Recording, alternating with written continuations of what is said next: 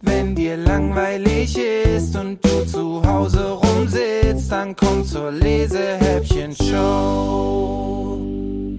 Hallo und herzlich willkommen zu einer neuen Episode der Lesehäppchen-Show. Wie schön, dass ihr wieder mit dabei seid. Ach, ich kann euch sagen, manchmal ist es ganz schön langweilig, so allein vor dem Mikrofon zu sitzen und den Podcast aufzunehmen. Wie gut, dass ich heute mal wieder einen Studiogast habe und dieser Studiogast kennt sich zufällig mit dem Thema Langeweile und was man dagegen unternehmen kann hervorragend aus. Herzlich willkommen an die Autorin Sabrina J. Kirschner. Hallo, liebe Lena. Ja, ich freue mich total dabei sein zu dürfen. Vor allen Dingen, weil ich sowas noch nie gemacht habe, einen Podcast. Ich ähm, bin gespannt auf deine Fragen. Na, dann legen wir auch gleich mal mit der ersten los. Jetzt musst du mir als allererstes mal verraten, wofür das J in deinem Namen so steht. Ich habe übrigens auch einen Doppelnamen. Du musst dich also nicht schämen, egal was es ist. Ich heiße nämlich nicht Lena, sondern eigentlich Anna-Lena. Ja, das werde ich tatsächlich sehr häufig gefragt und ist auch eine meiner Top-Fragen auf meiner Webseite. Also ich heiße noch mit zweiten Namen Janine irgendwie habe ich gedacht, ich nehme das dazu, weil es gibt tatsächlich sehr viele Sabrina Kirschners auf dieser Welt. Wenn man mich googelt oder nach mir sucht, dann findet man mich einfacher, wenn man das J dazu nimmt. Oh, da hast du ja sogar einen extrem schönen zweiten Namen. Ich hatte ja tatsächlich ein bisschen gehofft, da kommt was ganz Komisches bei raus. Aber Janine ist ja in der Tat sehr schön. Eine der Buchreihen, die du geschrieben hast, trägt ja den Titel Die unlangweiligste Schule der Welt. Warum ist es denn an deiner Schule so spannend und gar nicht langweilig? Erst einmal ist es natürlich nicht die aller super spannendste Schule dieser Welt, sondern die aller aller langweiligste Schule. Ja, die ist wirklich so langweilig, dass dann aber eines Morgens ein Inspektor von der Behörde für Langeweilebekämpfung vor der Schultür steht. Tja, und dieser Mann, genannt Rasputin Rumpus, hat dann eine super große Aufgabe, denn er will natürlich aus dieser furchtbar langweiligen Schule die allerunlangweiligste Schule der Welt machen. Ja, und ihr könnt euch vielleicht denken, der Kerl hat richtig coole, crazy, verrückte Ideen, wie er den Laden mal so richtig auf Vordermann bringt. Von der unlangweiligsten Schule der Welt gibt es ja inzwischen sechs Bände. Der sechste Band ist jetzt gerade im September rausgekommen. Alle sind im Carlsen Verlag erschienen und ich glaube, es gibt ganz schön spannende Neuigkeiten zu deinen Büchern. Magst du uns mal erzählen, was es da Neues gibt? Tatsächlich gibt es tolle Neuigkeiten und ich bin sowas von aufgeregt, ihr könnt euch das gar nicht vorstellen. Auf jeden Fall schaut es so aus, als würde es bald einen Kinofilm zur unlangweiligsten Schule geben. Das ist natürlich alles noch ganz streng geheim, so die Details. Aber trotzdem sind wir schon fleißig am Arbeiten und freuen uns alle riesig drauf. Wow, da kann man sich ja jetzt schon auf den Kinofilm freuen. Weißt du denn schon ungefähr, wie lange wir uns noch gedulden müssen, bis wir uns den Film tatsächlich im Kino anschauen können? Ich würde dir ja gerne sagen, nächstes Jahr ist es soweit. Aber wie das unter den Filmemachern manchmal so ist, es kann ein paar Monate dauern, es kann ein paar Jahre dauern. Ich hoffe natürlich, dass wir ganz schnell vorankommen und ich bin auch wirklich stark involviert. Ich denke, wir sind alle so gespannt drauf, wie es am Ende aussieht, dass wir uns ganz viel Mühe geben und ihr den Film schon ganz bald sehen dürft. Ich weiß ja, dass du nicht nur die Bücher schreibst, sondern tatsächlich für den Kinofilm auch das Drehbuch. Wie unterscheidet sich denn das Drehbuch von den normalen Büchern? Also auf was musst du jetzt achten, wenn du deine Geschichte zu einem Drehbuch machst? Das ist eine sehr gute Frage, denn ähm, der Film ist nun mal ein ganz anderes Medium als ein Buch und im Buch, vor allen Dingen für Kinder, achtet man natürlich darauf, dass man möglichst linear erzählt. Das heißt, eine Sache nach der anderen. Im Film allerdings hat man natürlich die Möglichkeit, hin und her zu springen und auch zwischen Figuren hin und her zu springen. Und man hat tolle Special Effects und man kann, wie gesagt, auch den Zeitverlauf verändern. Einem sind plötzlich als Kreativschaffender ganz viele neue Möglichkeiten offen und die möchte ich natürlich auch gerne alle ausnutzen irgendwie. Und wie ihr euch vorstellen könnt, muss ich mich da aber auch erstmal ein wenig einarbeiten. Da wünsche ich dir jetzt schon mal ganz viel Spaß bei diesem spannenden neuen Projekt und darf schon mal verraten, dass wir uns in diesem Jahr in der Leserhäppchen-Show nochmal hören. Welches Buch bringst du uns denn beim nächsten Mal mit und worum geht es denn darin?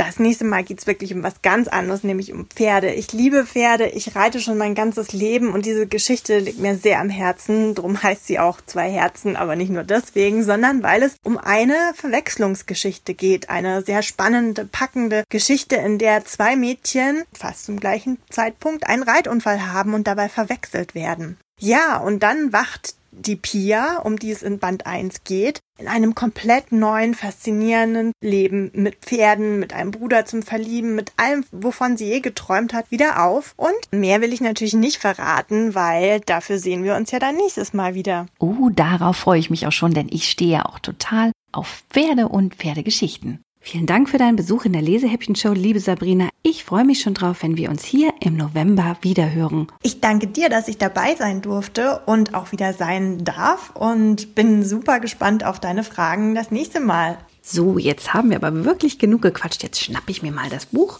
und schlage die unlangweiligste Schule der Welt für euch auf. Band 1 heißt übrigens auf Klassenfahrt und auf dem Cover sieht man einen Jungen, der in einem riesigen Kronleuchter von der Decke baumelt. Mit ihm baumelt auch noch eine Katze am Kronleuchter und unten drunter drei geschockte Gestalten und ein Hund, der freudig nach oben schaut. Der Junge, der da im Kronleuchter sitzt, ist übrigens Maxe, wobei eigentlich heißt er, Moment, ich schlag das Buch auf und lese es euch tatsächlich direkt vor. Uh, richtige Seite muss man natürlich noch finden. Also eigentlich heißt er Maximilian Maxe Zack. Maxe ist also nur sein Spitzname. Und am Anfang des Buches sind die Charaktere, das heißt die Personen, die in dem Buch vorkommen, auch alle mit einem kurzen Steckbrief vorgestellt. Wobei das ist gar kein Steckbrief, sondern eher eine Aktennotiz. Weil, wie Sabrina ja schon verraten hat, die Behörde für Langeweilebekämpfung dringend an dieser Schule für weniger Langeweile sorgen muss. Und jetzt geht's los mit Kapitel 1 Die langweiligste Schule der Welt. Maxe hob den Kopf vom Tisch und blinzelte. Grelles Sonnenlicht fiel auf die Tafel und blendete ihn, der erste richtige Sommertag. Sehnsüchtig sah Maxe nach draußen, doch die Fenster des Klassenzimmers waren winzig klein und mit dicken Gitterstäben versehen, so dass er kaum etwas erkennen konnte. Seine Augen wanderten zurück in den viel zu kleinen, viel zu warmen Raum. Der Anblick, der sich ihm bot, war pures Grauen. Graue Bänke, grauer Plastikboden, graue Tafel, graue Wände, von denen grauer Putz bröckelte, graue Gesichter, grauenhaft. Hinter ihm türmten sich deckenhohe Stapel mit müffelnden, steinzeitalten Schulbüchern. Von vorne erschlug ihn der eintönige Sprechgesang seiner Klassenlehrerin. Adverbialsatz, Attributsatz, Objektsatz, Adverbialsatz, Attributsatz, leierte ihre Stimme in Dauerschleife. Frau Penne hatte ihnen den Rücken zugewandt, und während sie sprach, bewegte sich allein ihr rechter Arm in klitzekleinen, trägen Bewegungen über die Tafel. Kein Mensch konnte das winzige Gekritzel entziffern. Verzweifelt sah Maxe zur Tür, daneben hingen die Bleistiftzeichnungen, die sie letzte Woche in Kunst gemacht hatten, Obstschalen ohne Obst.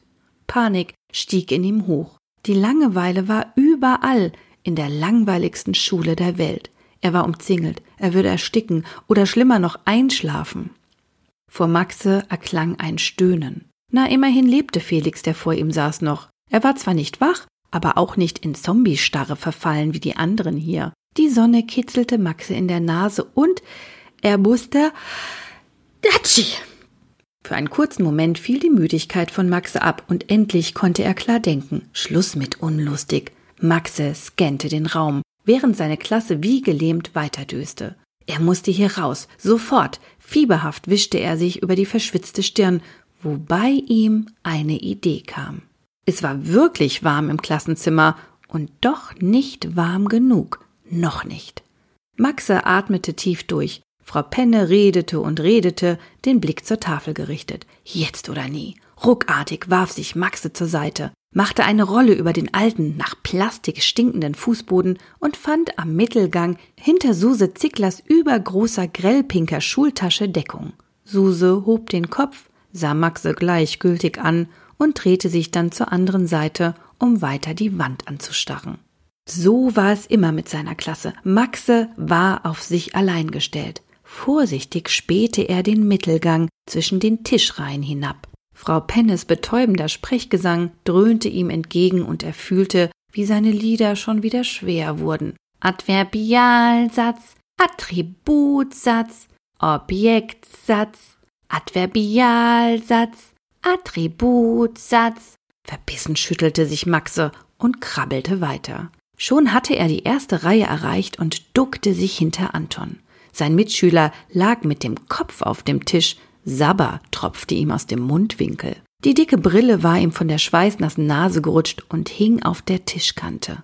Langsam, um Anton nicht zu wecken, streckte Max die Hand aus und griff nach der Seehilfe. Anton bewegte sich ein wenig, schmatzte im Schlaf und verfiel dann wieder in selige Bewusstlosigkeit. Schnell nahm Maxe die Brille an sich und spähte hindurch.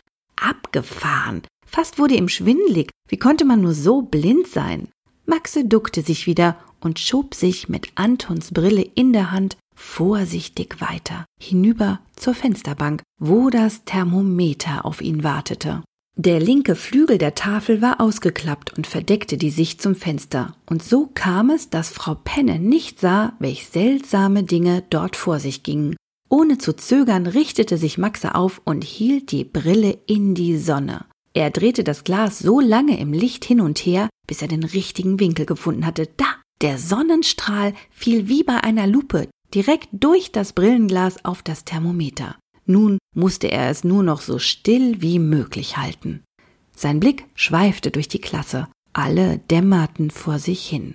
Die Sonne brannte weiter durch das Brillenglas, nicht lange und das Plastikgehäuse des Thermometers fing an zu stinken. Eilig zog Maxe die Brille beiseite und prüfte die Anzeige. 62 Grad. Maxe strahlte.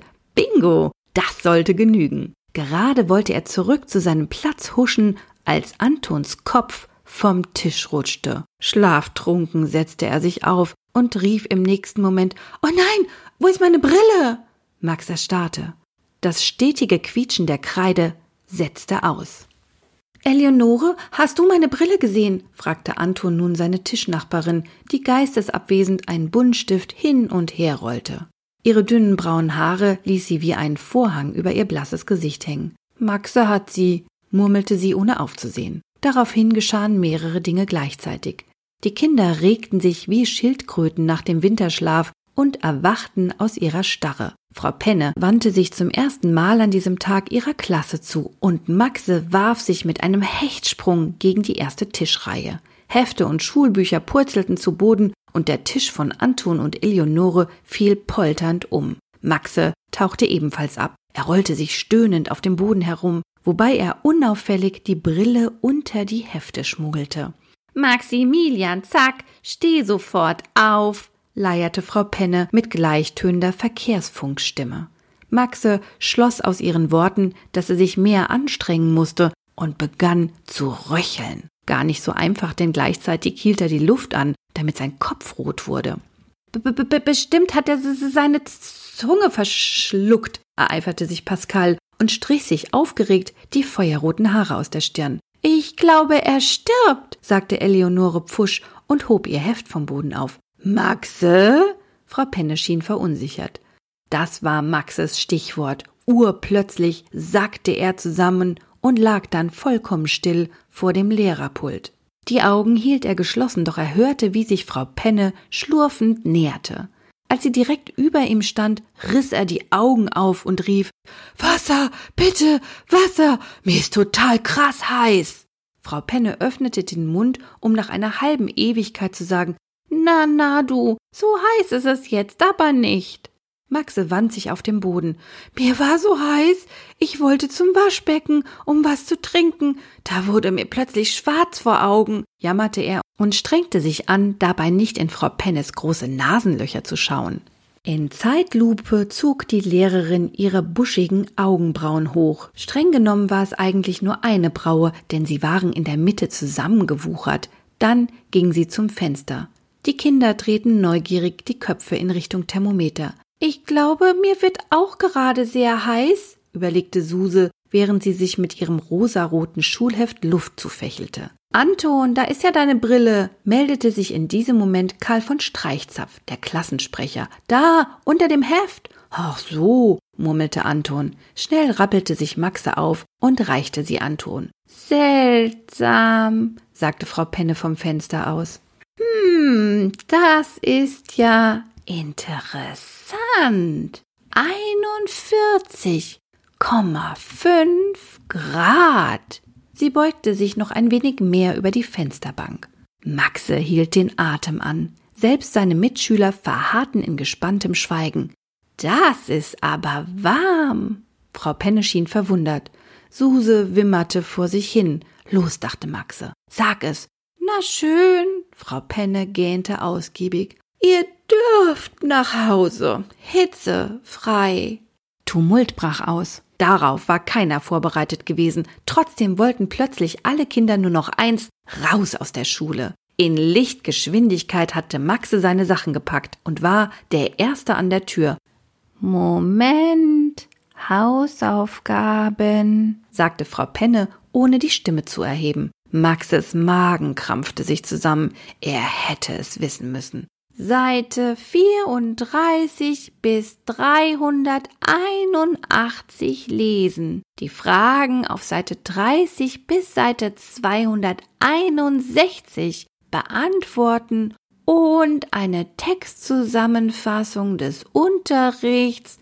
Maxe hielt es nicht länger aus. Gleich würde ihm tatsächlich schwarz vor Augen werden. Nicht gemachte Hausaufgaben ergeben einen Klassenbucheintrag erinnerte die Penne noch, doch da war Maxe auch schon draußen. Geübt umrundete er die unzähligen Verbotsschilder, die den Schulflur verstellten. Er kannte sie auswendig und wusste deshalb genau, was erlaubt war, nämlich gar nichts. Mit extra viel Tempo kurfte er um das Rennen allerstrengstens verboten Schild herum und gab acht, dass er nicht aus Versehen in einen falschen Gang einbog, in der Schnittlichschule konnte man sich schnell verlaufen und duckte sich beim Haupteingang an Hausmeister Traufels Büro vorbei. Umsonst. Ein wütendes Gebell ertönte hinter der Tür des Büros. Maxe wusste, dass sich die englische Dogge Alfons gerade mit sabbernden Lefzen in die Hundeleine hängte, um ihr Herrchen zu alarmieren. Das Herz schlug ihm bis zum Hals, während er weiter zur Eingangstür flitzte. Schon ging hinter Maxe die Tür auf, und der Hausmeister streckte den Kopf aus seinem Kapuff. Nur mühsam hielt er den zornigen Köter am Halsband fest. Rennen verboten, du Rowdy! krähte Egon Traufe. Mach langsam, oder ich lass Alfons los. Mit aller Kraft zwang sich Maxe, den letzten Schritt zum Ausgang langsam zu gehen. Doch kaum war die große Tür hinter ihm ins Schloss gefallen, hielt ihn nichts mehr, und er sah zu, dass er davonkam. Seine Mitschüler folgten ihm deutlich langsamer in einigem Abstand. Sie taumelten über den winzigen, zubetonierten Pausenhof, auf dem kein Baum oder Strauch stand, stolperten durch das rostige Tor und stürzten auf die Straße. Beflügelt durch die Aussicht auf Freiheit, stoben sie auseinander wie die Tauben und verteilten sich in alle Himmelsrichtungen. Niemand verabschiedete sich, und es sah auch niemand die verhüllte Gestalt, die hinter einem Baum stand und alles beobachtete. Zweites Kapitel Schwimmsalat. Maxe stürzte durch das stacheldrahtgesäumte Schultor. Mit jedem Schritt schüttelte er den unerträglichen Vormittag ein bisschen mehr von sich ab. Die Sonne strahlte vom Himmel und er hörte nicht auf zu rennen, bis er keuchend und verschwitzt ganz oben auf dem Hügel stand, am Ende einer steilen Sackgasse. Bergweg Nummer 11. Maxe war zu Hause. Die blonden Wuschelhaare klebten ihm an der Stirn, als er sich durch das Hoftor in die Einfahrt schob. Lautes Bellen empfing ihn. Der Familienlabrador Macaroni stürzte aus seiner Hütte. Hey Junge, ich bin's, rief Maxe und ließ glücklich die Schultasche zu Boden donnern. Macaroni sprang an ihm hoch und schlabberte ihm übers Gesicht. Das Fell des Labradors war nicht nur gelb wie eine Nudel, er fraß auch für sein Leben gern Macaroni. Kichernd rollte Maxe mit ihm über den Hof, während sein Hundekumpel ihm das Ohr ausschleckte. Oh Mann, bin ich froh, aus der Schule raus zu sein. Sein Plan hatte funktioniert. Und jetzt? Bis auf Macaronis Hecheln war es ganz still. Seine drei Brüder saßen noch in der Schule fest und seine Eltern waren unterwegs. Die Garage war zu, das Auto weg. Ein breites Grinsen erhellte Maxes Gesicht. Weißt du was, Kumpel? Sieht ganz nach sturmfrei aus. Er sprang auf, schnappte sich Macaronis Lieblingsknochen und wedelte damit herum. Eine wilde Verfolgungsjagd quer über den Hof folgte. Fix und fertig ließen sich die beiden schließlich vor das Garagentor fallen. Maxe schaute sich suchend um. Oh, Abkühlung musste her, und zwar sofort. Er sah an der Hausfassade hoch. Das Zuhause der Familie Zack war ein grauer Betonbau und wirkte von außen kühl und abweisend. Doch Maxes Eltern liebten das Haus. Seine Mutter fand es so schlicht und geordnet. Maxe fand es einfach nur langweilig. Viel lieber wäre ihm ein bunt gestrichener, richtig alter Kasten gewesen, mit unzähligen Nischen und losen Dielen. Maxes Blick blieb am Gartenschlauch hängen, der in der Einfahrt lag. Oh, eine kleine Erfrischung gefällig? rief Maxe und drehte den Hahn auf. Übermütig spritzte er Macaroni nass. Der freute sich über die Dusche und schnappte verspielt nach dem Wasserstrahl. Maxe lachte und hielt sich dann selbst den Schlauch über den Kopf. Gemeinsam schüttelten sie sich das Wasser aus den Haaren. Maxe seufzte erleichtert. Endlich spürte er, wie auch die letzte seiner eingeschlafenen Gehirnzellen wieder wachgespült wurde. Kurzerhand drehte er den Schlauch voll auf und ließ ihn zu Boden fallen. Das Wasser strömte in den Hof, lief am Hortensienbeet seiner Mutter vorbei, durchnässte Maxes Schultasche, upsi, und sammelte sich dann vor dem breiten Tor. Der Vorbesitzer des Hauses hatte keine neugierigen Blicke gemocht und sich darum ein Spezialtor gebaut. Er hatte eine richtige Metallwand in den Boden eingelassen, so hoch, dass sie sogar Maxes Vater über den Kopf reichte. Was allerdings cool war an dem Tor, man konnte es elektrisch zur Seite fahren. Das Wasser stieg erstaunlich schnell. War etwa schon wieder die Abflussrinne verstopft? Mama hatte deswegen circa einmal pro Woche einen Wutanfall. Tatsächlich, das Wasser lief nicht ab. Schon nach wenigen Minuten bedeckte es die gesamte Einfriedung zwischen Garagentor und Hoftor. Es war fast wie ein riesengroßes Schwimmbecken. Abgefahren. Maxe blickte zur Haustür. Der Eingang lag ziemlich hoch. Es waren sechs Stufen. Perfekt. Aufgeregt schnappte sich Maxe seine triefende Schultasche und stürmte ins Haus. Jetzt musste er nur noch die Badehose finden. Immer zwei Stufen auf einmal nehmend rannte er nach oben in sein Zimmer und krempelte seinen Kleiderschrank um. Fehlanzeige vielleicht in Fabis Schrank? Nichts. Er sauste in das Zimmer seiner großen Brüder. Auch im Schrank der Zwillinge war nichts zu finden. Die Klamottenstapel türmten sich in den Kinderzimmern und dann Endlich wurde Maxe im Bad fündig und zerrte eine blaue Badehose mit Palmenmuster hinter den Handtüchern hervor. Mit Badeshorts, Handtuch und Luftmatratze bewaffnet, marschierte er eilig zurück in den Hof. Als Maxe aus dem Haus trat, blieb ihm fast die Luft weg. Abgefahren! rief er und strahlte. Inzwischen stand das Wasser bis zur zweiten Treppenstufe. Okay, es handelte sich zwar um eine ziemlich eklige Brühe, die Erde aus den Beeten war herausgeschwemmt worden, aber hey, er hatte ein Schwimmbad vor dem Haus. Maxe war begeistert. Auch Macaroni bellte vor Freude. Mit einem großen Satz sprang er von dem Mauervorsprung neben der Einfahrt ins Wasser, wo er das Dach der Hundehütte umkreiste. Leider war seine Hütte nämlich abgesoffen. Das macht Spaß, was? rief Maxe und platzierte seine Matratze sorgsam auf der obersten Treppenstufe, so dass die Spitze in die Luft hing und das Ende auf der ausgetretenen Türmatte lag. Dann ging er einige Meter in den Hausflur zurück, nahm Anlauf und warf sich bäuchlings auf die Luftmatratze. Die Matratze schoss nach vorne und Maxe landete mit einem lauten Platsch im Hofeinfahrt-Swimmingpool. Ha! Wenn das meine verpennte Klasse sehen könnte, schrie Maxe und paddelte übermütig los. Bellend umkreiste Macaroni die Luftmatratze. Du willst spielen, stimmt's? Maxe streichelte seinem Kumpel den Kopf. Pass auf, ich hab ne Idee. Er warf eine Hortensie in die Luft und pfiff. Schwanzwedelnd schwamm Macaroni der Blume hinterher. Sein gelbes Fell war schon richtig braun und auch Maxe sah aus wie ein Schlammmonster. Aber das störte die beiden wenig. Maxe schaukelte mit seiner Luftmatratze auf und ab. Dabei spritzte das Wasser bis in die offene Haustür. Jetzt stand auch der Flur unter Wasser. Ausgelassen tobten sie durch den Matschpool. Wenn wir sowas doch mal in der Schule machen könnten, Macaroni, seufzte Maxe. Du bist der Einzige, der mich versteht, mein allerbester Freund. Er ließ sich auf der Matschbrühe treiben. Weißt du was? Maxe paddelte zurück zur Haustreppe. Ich hol mal den Eishockeyschläger, den können wir als Ruder nehmen. Gerade als sich Maxe auf der Matratze wieder in Startposition stellte, klingelte es an der Hoftür. Er stutzte. Wer das wohl war? Am besten tat er einfach so, als wäre niemand daheim. Eigentlich ein guter Plan, hätte Macaroni in dem Moment nicht angeschlagen. Aufgeregt schwamm der Hund zum Tor. Besuch war ihm immer willkommen.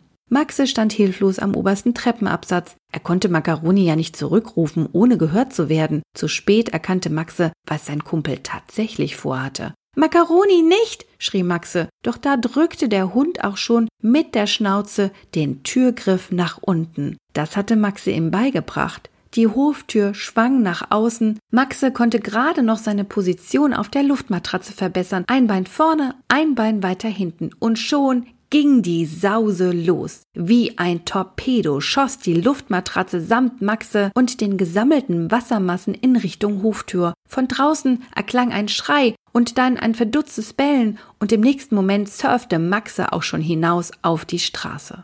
Dabei kollidierte er mit etwas Haarigem, das er für Macaroni hielt, und etwas wild zappelndem mit schreckgeweiteten blauen Augen. Das riesige Knäuel aus Hund, Luftmatratze, Eishockeyschläger, Hortensien und einer unbestimmten Anzahl von Armen und Beinen kam erst auf der anderen Straßenseite zum Liegen, direkt vor einem parkenden Umzugslaster. Maxe tauchte unter der Matratze hervor und prüfte hektisch seine Badehose. Puh, sie war noch da.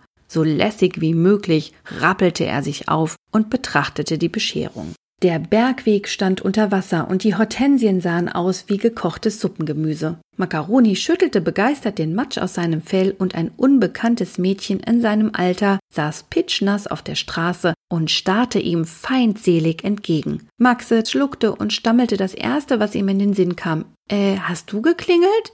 Das Mädchen funkelte ihn an, stand auf und drückte ihm einen Teller durchweichten Kuchen in die Hand. Schöne Grüße von meinen Eltern. Sie frangen ihre langen braunen Haare aus. Hätten die gewusst, dass ich dabei fast umkomme, hätten die sich die Willkommenskuchennummer sicher gespart, knurrte sie. He, wieso denn? Kuchen ist immer willkommen, sagte Maxe und zuckte mit den Schultern.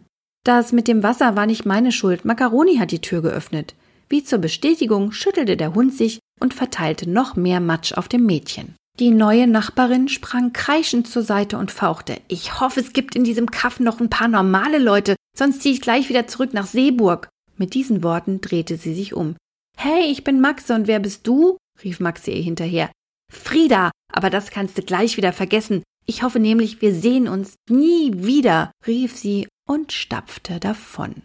So, das war leider schon das Ende des zweiten Kapitels. Ich schlag das Buch jetzt erstmal zu und kann euch aber schon verraten, dass sich Frieda und Maxe natürlich wiedersehen werden, denn Frieda ist nicht nur Maxes Nachbarin, sondern auch seine neue Klassenkameradin und die sitzt auch noch direkt neben ihm. Allerdings ist Frieda darüber gar nicht glücklich, denn Maxe ist, wie ihr jetzt gemerkt habt, ein echter Kasper und dem fallen immer unfassbar verrückte Sachen ein. Das findet Frieda, die eine echte Superschülerin ist und nur Einsen im Zeugnis stehen hat, gar nicht so lustig. Und erst als die Behörde für Langeweilebekämpfung die Kinder auf Klassenfahrt miteinander schickt, entwickelt sich zwischen den beiden so etwas wie eine Freundschaft. Jetzt will ich aber nicht zu viel verraten, sondern ich hoffe, ich habe euch mit diesem kleinen Lesehäppchen Appetit auf die unlangweiligste Schule der Welt gemacht. Und wenn ihr einen von Sabrina J. Kirschner signierten Band mit einer persönlichen Widmung gewinnen möchtet, müsst ihr mir einfach nur eine E-Mail an lena.lesehäppchen.de schreiben.